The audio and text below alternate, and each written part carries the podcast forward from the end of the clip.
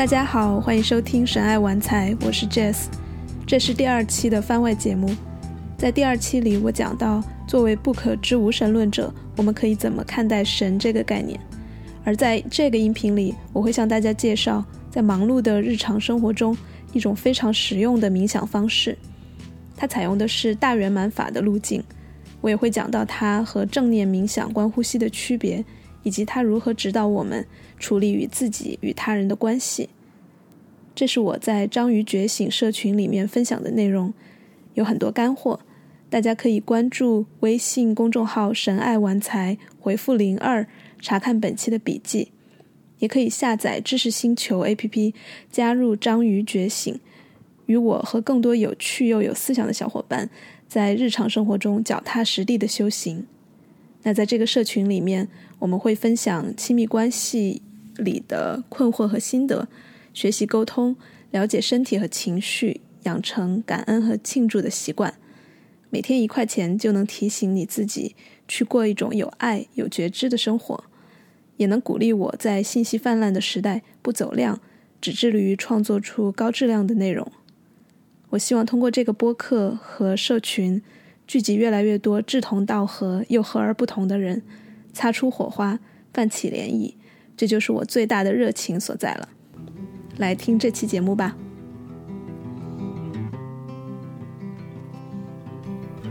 章鱼觉醒的朋友们，大家好，我是静书。在这一期里面，我想分享一下近期我对冥想的更深入的理解。那想要做这一期呢，有两个契机。第一个是我和学霸猫于令莹老师翻译的，呃，那一本 Sam Harris 的《Waking Up》，呃，觉醒已经到尾声阶段了。那这一本书会应该会在夏天的时候跟大家见面。嗯，我在。三四年前阅读这本书和今天在翻完之后再来看是有非常不同的体会的，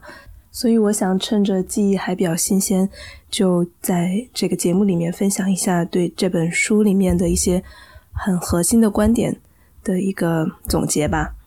然后第二个契机就是这两个月我待在国内遇到了一些，嗯，不管是身体上还是关系上还是事业上。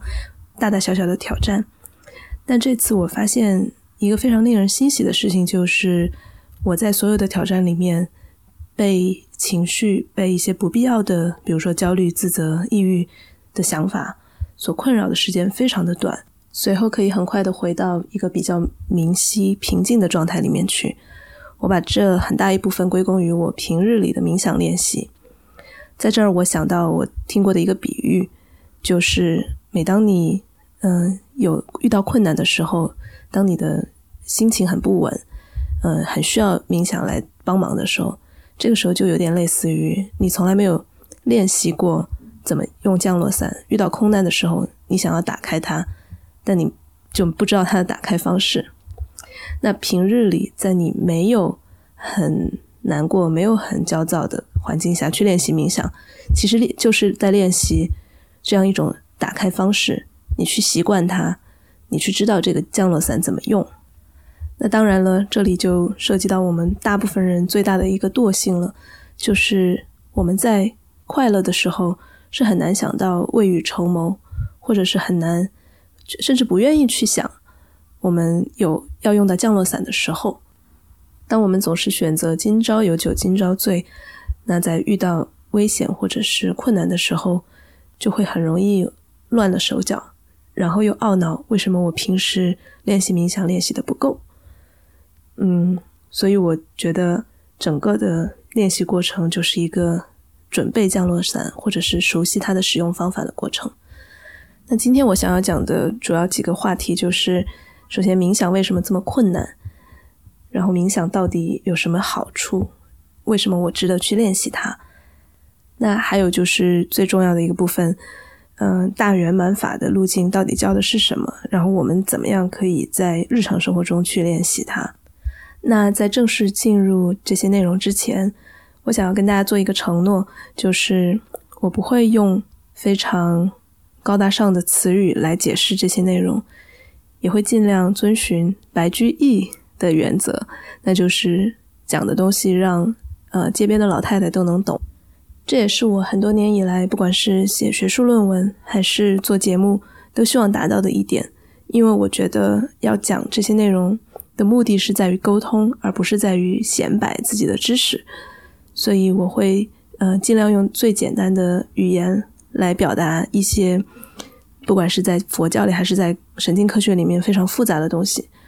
所以，如果听众里面有这些方面的专家，或者是有对呃更细致的内容好奇的朋友，希望你们可以自己去多多阅读。然后，如果我有讲的不适当的地方，可以跟我探讨。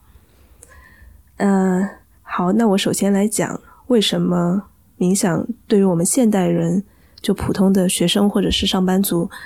是一件很困难的事情。我觉得它有两个原因吧，主要的。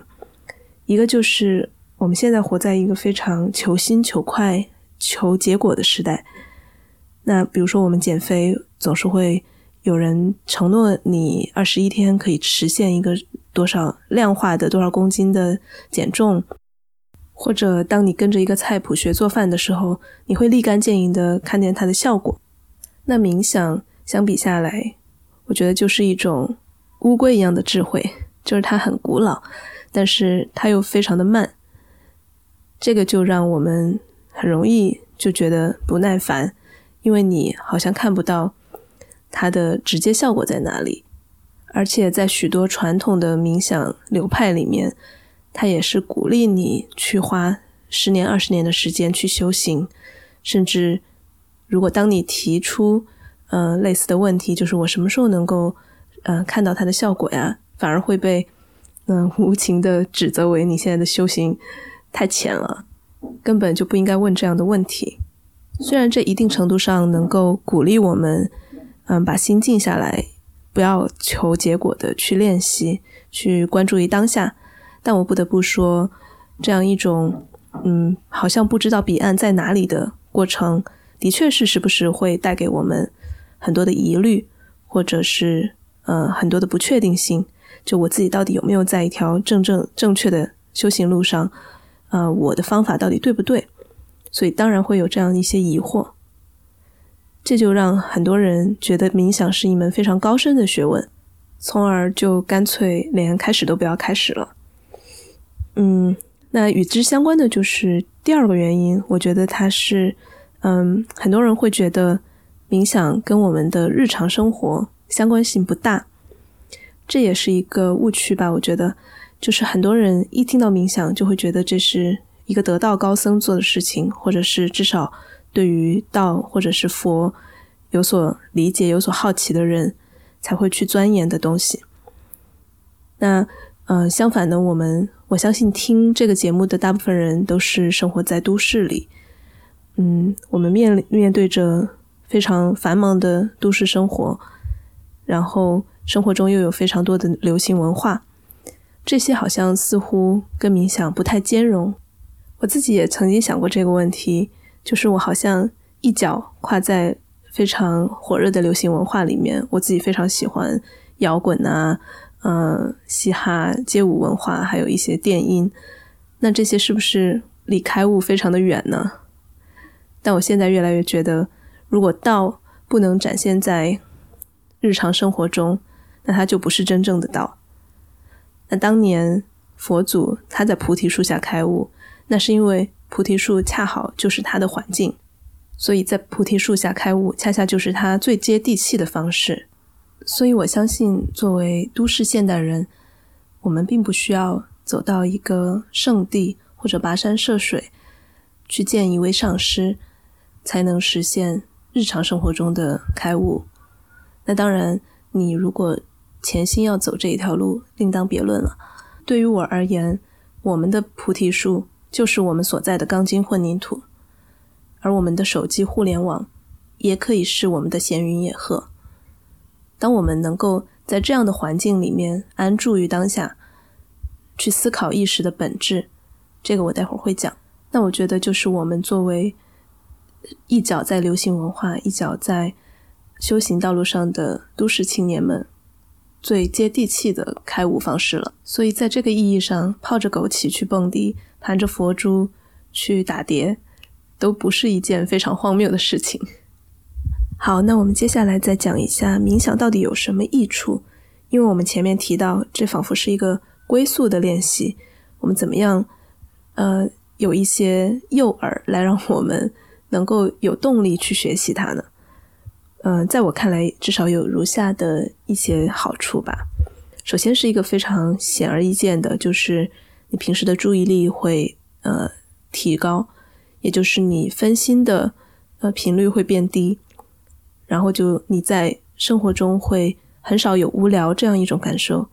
因为哪怕你是在排队在打发时间，手上没有手机，如果你会冥想，你会把关注点放在自身。或者是放在这个世界，呃的任何一个细节上，你都会发现，所谓的一花一世界真的不是只是一个修辞，所以这是一个比较浅显直观的层面，那就是你不容易感到无聊。那第二个溢出，我想讲的是跟神经科学有关的，就是默认模式网络 （Default Mode Network）。那这个是我们大脑里面的一种什么装置呢？啊，用简单的话来说，就是我们平常以为，呃，非常烧脑的事情是去看书、做难题、去看一些需要逻辑推理的电影或者小说，总之就是，呃，或者搞创作，就这些事情，我们会觉得他们很烧脑。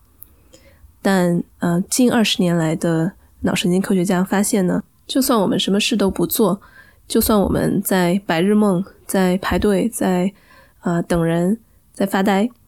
这些时候，我们的大脑也是有一部分是活跃的，而这个活跃的部分就叫做叫做默认模式网络。我们可以把它想象成一一台待机也耗电的手机。所以在我们发呆的情况下，它耗的是什么电呢？嗯，神经科学家就发现，它呃，我们大脑分管。默认模式网络的这个部分，恰恰就是当我们在思考我们自己、我、我、我以及他人、你、你、你，还有就是关于未来的计划和回想过去的时候，这个网络就会变强。当然了，大家可想而知，这些能力都是非常重要的，对于我们人类的生存来说，就是能够有自我的意识，有他人的意识。然后有了边界，有了合作，同时能够计划未来，能够反思过去。正是有了这些能力，我们才有了如此璀璨的人类文明。但与此同时，这个默认模式网络也会有一些副作用，那就是我们过度的关注于未来和过去，过度的关注于个人自己与他人的区别，这个时候就很容易，嗯，没有活在当下。感到焦躁或者是抑郁，因为焦虑就是对未来的担忧，抑郁就是对过去的悔恨嘛，大概就是这样一个简简单粗暴的理解。那同时，因为他不断的想的是我我我你你你，也会造造成一种疏离感，人和人之间好像充满了隔阂，这就是这个网络给我们带来的一个双刃剑一样的效应吧。那冥想就刚好是一个减弱这个网络的一种练习，所以我们经常说，在冥想的过程中，我们达到了一种无我的状态，或者我们达到了一种时间上不去想望未来、不去回顾过去的一个状态，或者当我们说我们专注于做某件事情的时候，达到的心流的状态也是类似的，就是没有了一个我。当然，这个默认模式网络，它会给我们带来非常大的确认性、确定感，因为我们一一直在做着计划、做着反思，呃，确立着自我。但与此同时，我们可能被这个模式，呃，框定了。我们可能很难看到，哎，一旦我们把它调弱之后，会出来什么样的乐章呢？所以，冥想也是在这个过程中。来替我们开启一扇不一样的大门。当然了，这扇大门还有别的打开方式，大家可以去参考赫胥黎写的那个啊众妙之门，可以说是嬉皮圣经。在当年，他是第一批去尝试致幻剂的先锋作家。那当然，致幻剂能够同样的减轻默认模式网络的活跃度，打开一个新的大脑里面的一些连接方式。但，嗯，这两个方法的差别就有点类似于顿悟和渐悟之间的差别。那冥想当然是一个非常缓慢的渐悟式的过程，那致幻剂就是一个顿悟。但顿悟的危险性就在于，它有点类似于你坐在一个火箭上，但是这个火箭没有导航，你不知道它会去到哪里。而渐悟就类似于我们刚刚说的，它是一个非常有智慧的老乌龟，慢慢的在那儿爬。所以在我们目前没有能没有机会接触到其他的打开方式的时候，冥想也是一个非常值得去练习的一个非常踏实稳健、低风险的这样一个做法。那接下来还有一个呃冥想的益处，我觉得就是。给给你一种家的感觉，给你一个非常坚固稳定的根基。我们大部分人都应该体会过，在这样一个变化特别快的时代，在一个人海茫茫的城市里面，常常会有孤独感，或者是当我们遇到一些挑战的时候，尤其是人际关系上的挑战的时候，会觉得，哎，自己是不是哪儿错了，或者是自己特别渺小，总会有这样的感觉。而冥想能够提醒你的，就是外在的一切赞美、批评、表扬、认可，其实都是不坚固的。只有你往内看，找到一个内在的空间，在那里，你不会被外界的风吹草动所影响。那这一点会是让你真正的感觉到喜悦和平静。那还有一个。嗯，比较实用的益处就是我前面讲到的，类似于降落伞的这样一个功能，就是当你在困难的时候，或者是当你不管是受到情绪上的痛苦，还是肉体上的疼痛，冥想它不会减少这些痛苦，但是它可以教你怎么样跟这些痛苦和谐共处。嗯，我接下来应该也会做一个有关观察疼痛的这样一个冥想。那很多人可能会说。它既然不能镇痛，还不如吃一颗止痛药。我们为什么有必要去练习它呢？那我的理解是，与疼痛和谐共处的能力是幸福的必经之路。那我们普通人可能都会觉得，追求幸福也就是趋乐避苦，就去追求快乐，回避痛苦。但我们当然都是知道，快乐是转瞬即逝的，而痛苦。不可预测，随时会来。如果我们只是盲目的去趋乐避苦，那这一生一定是非常操劳而且辛苦的一生。但如果我们能够在每一个当下，哪怕是你正在流血、正在经历非常痛苦的心灵的创伤的时候，也能够不逃避，能够去面对，能够在当下安住，那一定是一个非常解脱的一个过程。所以要怎样达到这样一种状态呢？平日里的冥想练习就非常重要了。所以究竟要怎么练？练什么呢？我们市面上的冥想软件大都是采取的正念冥想这样一个路径，也就是关注于当下、观呼吸。那正念冥想就是这样一个简单易上手的冥想工具。但 Sam Harris 他厉害的地方就在于他把大圆满法的最高教诲，直接的植入了他最初级的冥想课程，所以这儿我要无条件的安利一下他的这个冥想软件，也就叫 Waking Up。我介绍一下 Sam Harris 这个人吧，如果大家不知道的话，他其实是一个非常有名的，嗯，美国的一个公知，他也是一名神经科学家，在很长时间以来。他都是以无神论者自居，呃，现在也是。他常常在公共电视上与一些有神论者，不管是基督徒还是啊穆斯林，进行非常有含金量的辩论。但与此同时呢，他也没有科学主义的傲慢，而是在过去的几十年里，都在追寻许多嗯不同流派的宗教的一些上师，跟着他们去学习。在不同宗教里面，如何修行，以及如何理解真善美，所以他后来就写了这样一本，呃，Waking Up，它的副标题是 A Guide to Spirituality Without Religion，也就是说，通往灵性的非宗教指南。因为我们常常提到灵性，就觉得是一个非常神叨叨的一个词。那提到科学，好像跟宗教完全没有关系。所以他一直想做的事情，就是把科学和灵性嫁接起来，然后让我们让二者在我们的普通人的生活中可以兼容。我觉得他这个是一个非常伟大的事业。那他自己也有一个播客，呃，也叫 Waking Up，不过最近改名了，叫 Making Sense。而他也有一个 App，就是教你如何冥想的一个软件，也叫也叫 Waking Up。它是要付费的，但是前六期还是几期是免费的。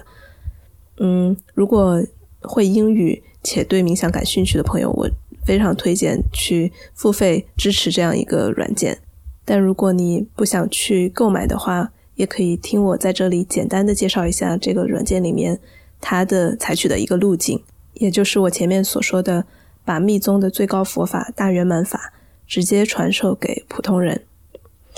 这个其实也得益于我们现在这个时代知识的扁平化，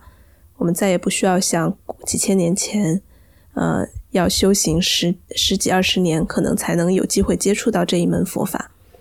那在过去呢，这个大圆满法是藏传佛教大概八世纪的时候。的一个宁玛派是一它其中的一支，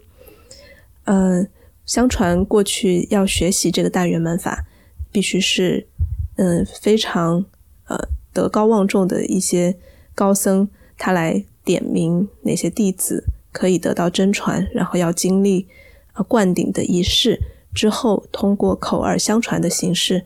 来一对一的进行传授。所以，我们现在能够接触到大圆满法，其实也是，呃，得益于宗教的色彩慢慢淡化，然后有了很多世俗的人去追寻这一门佛法，把它用最简简单易懂的方式表达出来。嗯，当然了，其实我我相信古人他要求人们修行十几年才能接触到这一门佛法，也是有一定道理的。他讲的是你要有大根基。其实根基就是一方面是你的悟性，一方面是你练习修行之后你心能够定下来的程度。因为我相信，如果是一个没有完全没有定性的人，你给他讲密宗最高奥义，他可能听上去就是这是什么鬼，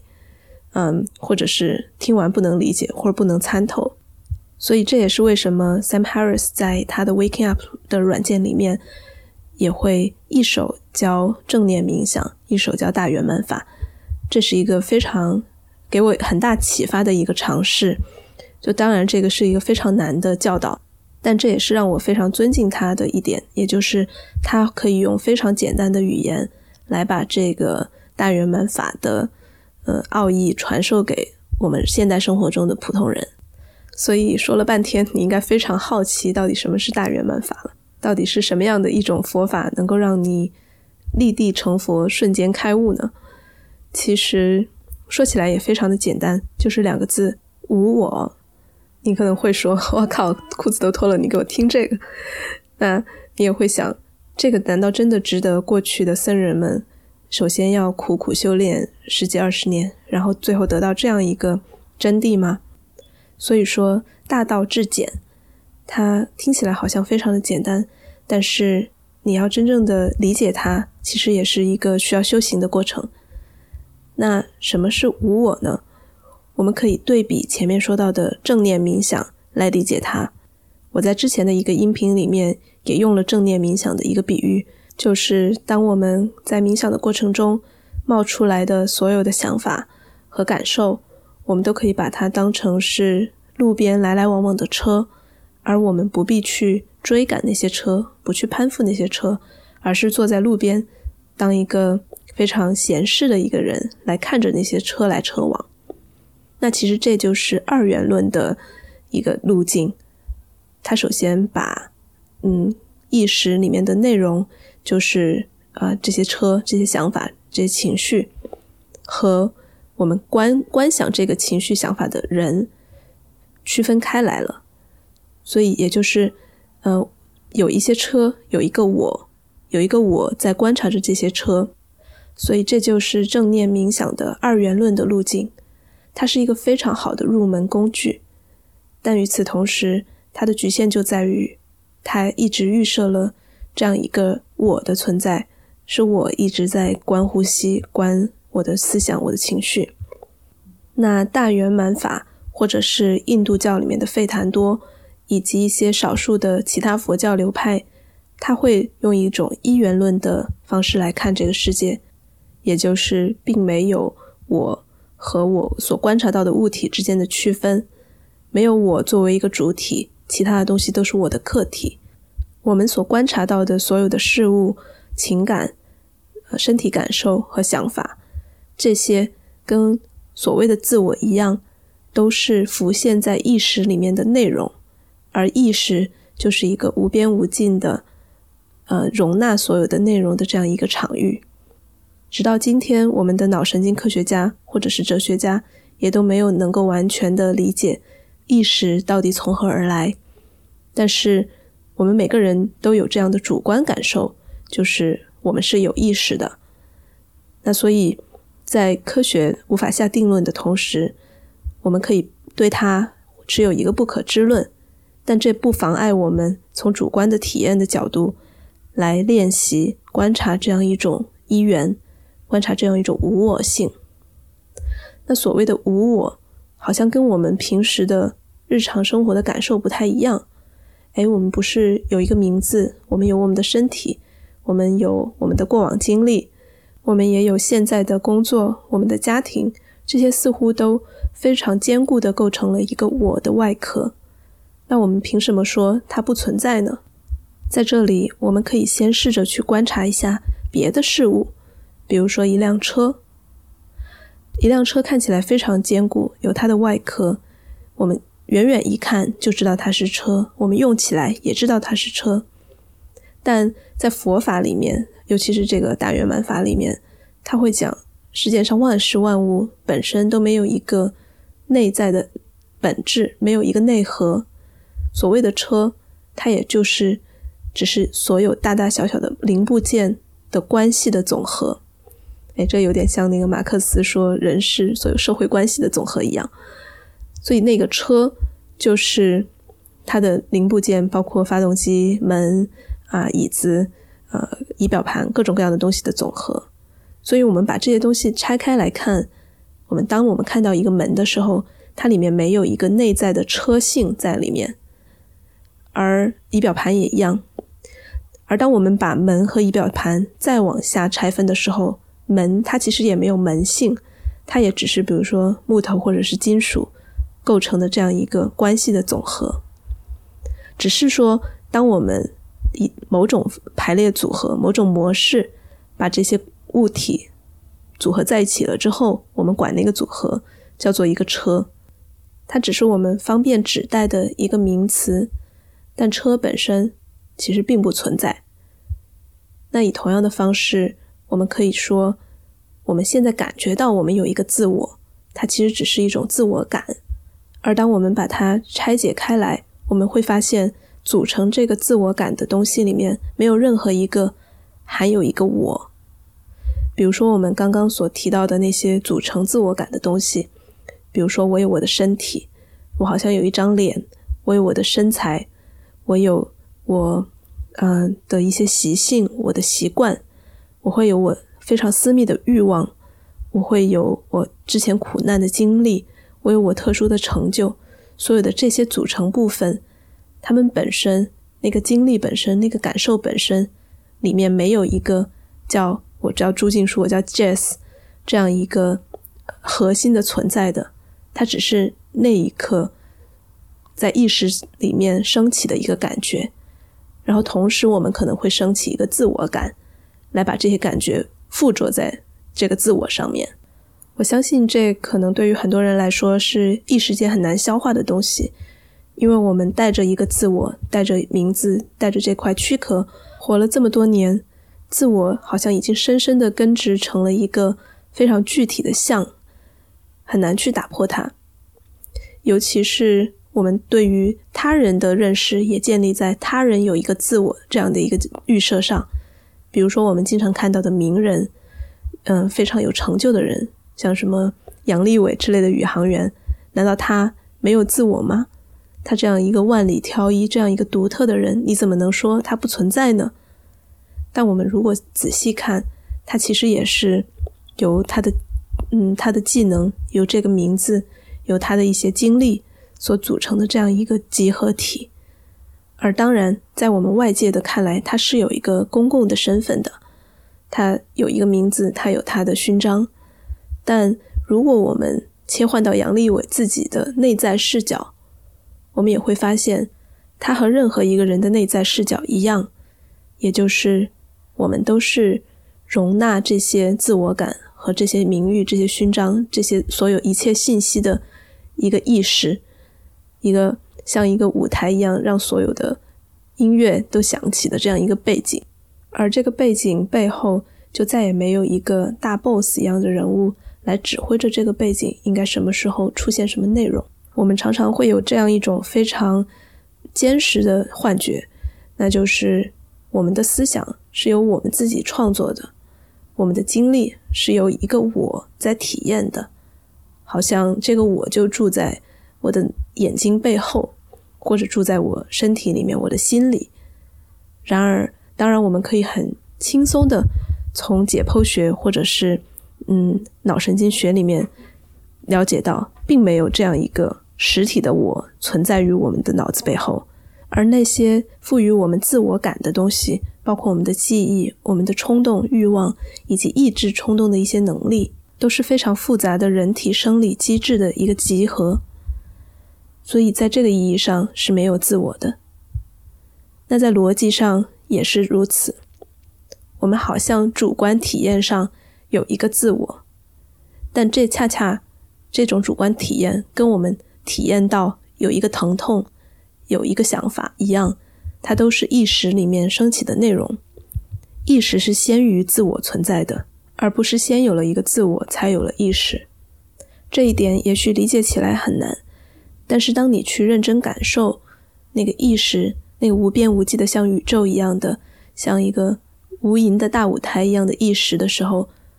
它的感觉一点都不像自我的感觉。所以，回到冥想的目的到底是什么？我们平时所说的那些静心、关照、呼吸频率自然，这些我觉得只是工具。它真正的目的就在于不断的去窥见。我们没有自我这样一个事实，因为它有的时候是非常容易一瞥就瞥见的。但由于我们的自我感太过坚固，以至于那一念只是一闪而过，我们又忘记了意识里面没有自我这样一个真相。所以冥想就是不断的去回看这个真真相，然后让我们前面提到的默认模式网络变得越来越弱。让那个自我感被削弱，让一种更明晰、更清醒的模式被加强。于是，在我们的日常生活中，就会有越来越多的时刻意识到，我不是一个我，而我是无边无际的意识，我是无边无际的觉知。而在这样的认识之下，我们就会发现，不是我住在我的身体里，而是身体在我无边无际的觉知里面。不是我住在时间里，而是时间也在我的感知里。不是我受限于一个空间，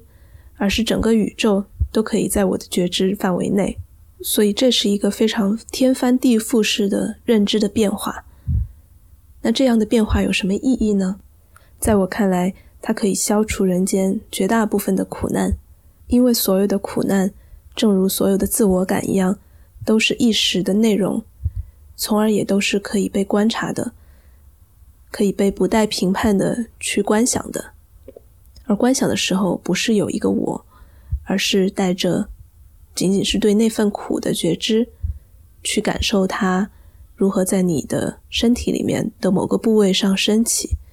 如何它又慢慢的消失，而你其他的身体部位又有哪些地方其实并没有被这份苦。不管是身体上的还是心理上的苦所淹没，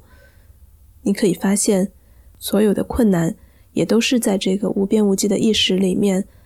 浮现出来的很小的一部分内容。你也可以回想一下，每一次你感到痛苦的时候，是不是都是你觉得那个痛苦附着在了自我的身上，或者是盖过了你整个的一片天，好像你完全体验不到那种无边无际，你完全被它所淹没了。或者是当你感到痛苦的时候，是不是在想着别人，想着对方应该怎么做，我自己本可以怎么做？想着这种我和他人之间的分界感，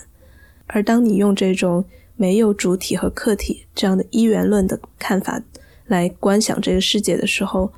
你会发现所谓的自我和那个所谓的引起我愤怒或者不安的那个人之间其实是没有分别的，他们都是同样浮现在我意识里面的小小的内容而已。而既然他们会浮现，那他们也就会有。消失的那一刻，剩下的依然是无边无际的意识，而这就是大圆满法最高的教义了。所以，他告诉我们，佛其实是一种每个人即刻就可以拥有的一种本性，而众生与佛的差别只是在于醒和迷之间。而通过一次又一次的观想这种无我，以及在一次又一次忘掉了它之后又回到它。让这种无我的认识替代你的自我感，让它的存在的瞬间每一次比前一次更要长一点点，这就是今世成佛的奥秘了。而冥想就是达到这样一个反复的看到无我，并且看到的时间越来越长的这样一个状态。我会在接下来的几期节目里面用不同的实验来向大家展示，或者是带领大家看到这一瞬的无我。那这些实验也是我参照哲学家道格拉斯·哈丁以及他的学生瑞查德·朗他们设计的一些非常简单又易懂的实验。那其中一个呢，我之前发在表匠的平台上，叫做无头冥想。我待会儿也会把它贴到章鱼的社群里面。那这是道格拉斯·哈丁他在喜马拉雅山上的一段顿悟。很多人第一反应就是这扯吧。我怎么可以没有头？我明明照着镜子，或者我看到别人，别人看到我都是有头的呀。但他这里说到的无头，就像我们前面提提到的无我一样，不是一个第三人称的体验。在外人看来，你是有一个公共的自我的，你是有名字，你是有头的。但是在第一人称的视角来看，比如说你顶多看到你自己的鼻子，但你看不到自己的眼眶，看不到自己的头。所以是从这样一个主观视角、第一人称体验的角度来说，我们这个我们其实是没有头的，从而我们并没有存在于我们的躯壳里，而是躯体存在于我们的整个的意识当中。所以大家可以去结合我今天讲到的大圆满法里面的无我，去重新试着听一下那一段无头冥想。这一次，希望你把重心放在。感受那种无边无际的意识状态，并且发现，在意识里面升起的各种各样的内容，不包括一个自我，顶多是一个自我的感觉。所以，希望大家都去试一试。讲了这么多有关冥想的好处、冥想的方法，我在最后也还是想要提一句它的黑暗面吧。这个我就留在下一期里面去讲。那就是一个整个的不同的话题，叫 spiritual bypassing，就是灵性回避。简单来说，就是通过修行来让自己跟一些很痛苦的创伤，或者是嗯一些不完美的经历进行一个脱线，仿佛自己已经达成了开悟。但这里面也是非常危险的。这也是为什么我在强调要去冥想的同时。也会强调，不要用佛法、用冥想或者用其他的灵修来代替我们真真实实的感受我们的创伤、痛苦和真实的生活，去跟人发生深刻的连接。所以这个就敬请期待下一次的分享了。那今天的干货内容非常的多，不知道我讲的够不够简单？如果大家有什么问题，可以多听几次，或者直接向我提问，因为我也是跟大家一样，在这条修行路上非常年轻的一个小学生，所以我们一起来学习，来理解。与此同时呢，也像我前面说的，在生活中，在非常具体的事件里面，我们来一起建立深刻的连接，让这个修行不至于变成一种逃避的工具。好啦，今天的节目就到这里，谢谢大家的收听。